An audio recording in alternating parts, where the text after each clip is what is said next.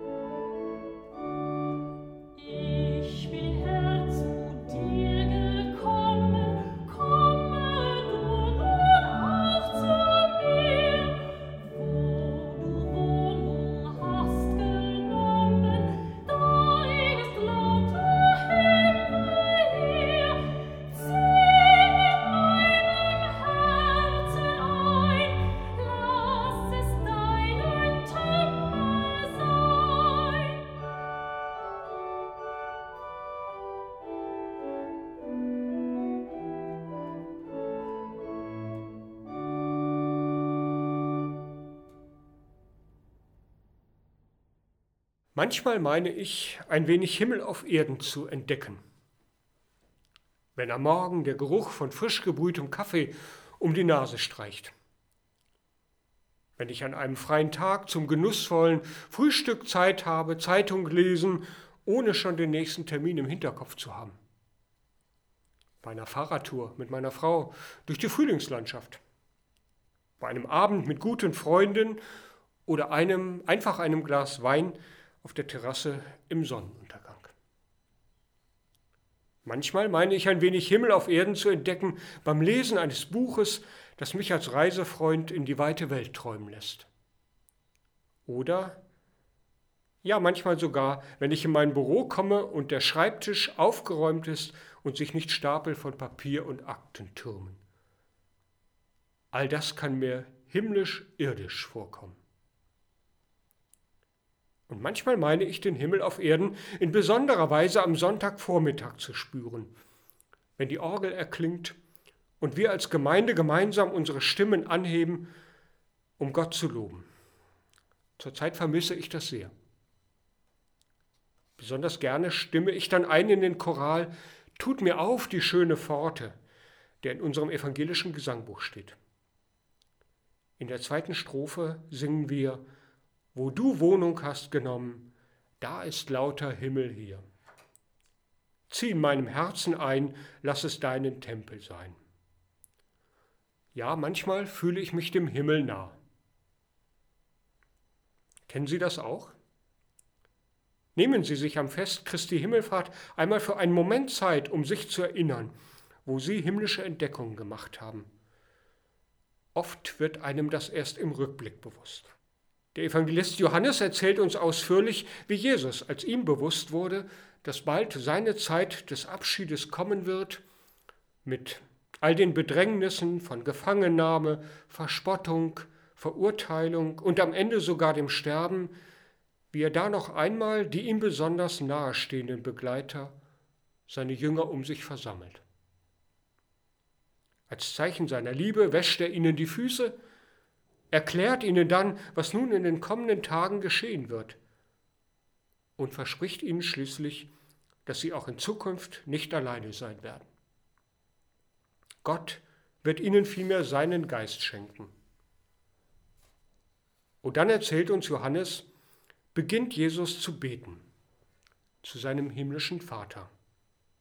Ihm legt er die Jünger besonders ans Herz.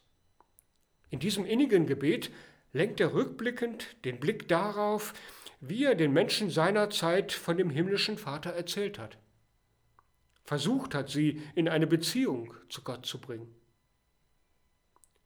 Ich habe ihnen die Herrlichkeit gegeben, die du mir gegeben hast, auf dass sie eins seien, wie wir eins sind, spricht Christus.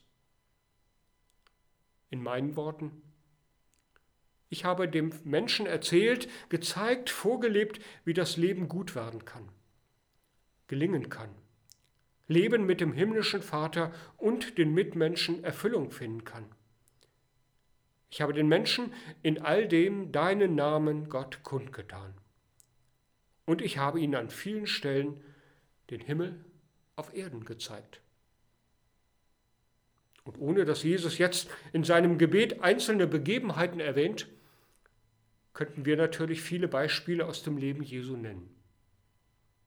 Seelsorgerliche Begegnungen, tröstende Worte, liebendes Handeln in Heilungen an Körper und Seele. Auch kritische Zuwendung und vergebende Neuanfänge. Maria und Martha, Bartimäus und Nikodemus und Zachäus und nicht zuletzt die Jünger selbst sind die Empfänger. Aber bei diesem Rückblick im Gebet bleibt Jesus nicht stehen, sondern bittet für die Zukunft, dass diese Gemeinschaft mit ihm bestehen bleibt. Das Wirken Jesu soll unter uns lebendig bleiben. Vater, ich habe in deinen Namen kundgetan und werde ihn kundtun, damit die Liebe, mit der du mich liebst, in ihnen sei und ich in ihnen. Es soll auch zukünftig aufleuchten der Himmel auf Erden. Am Fest Christi Himmelfahrt denken wir an den Abschied Jesu von den Seinen und was von ihm bleibt auf der Erde. Und dass diese Himmelfahrt die Beschreibung dafür ist, dass Gott in Verbindung mit uns ist. Es geht darum zu entdecken, zu sehen, zu hören, wie Gott unter uns wirkt, wie gewissermaßen der Himmel uns nahe ist. Sicher fallen Ihnen Beispiele ein. Aus Ihrem Leben, auch aus den vergangenen Wochen, wo Ihnen trotz aller Einschränkungen etwas gegeben wurde, das Sie hat leben lassen. Wo du Wohnung hast genommen, da ist lauter Himmel hier. Wenn wir wieder in der Gemeinschaft der Gemeinde so richtig Gottesdienst feiern können, mit Gesang und Gebet, mit Stille und mit dem gemeinsamen Hören auf Gottes Wort und mit Nähe und Begegnung, dann wird das ganz sicher ein Stück Himmel auf Erden sein.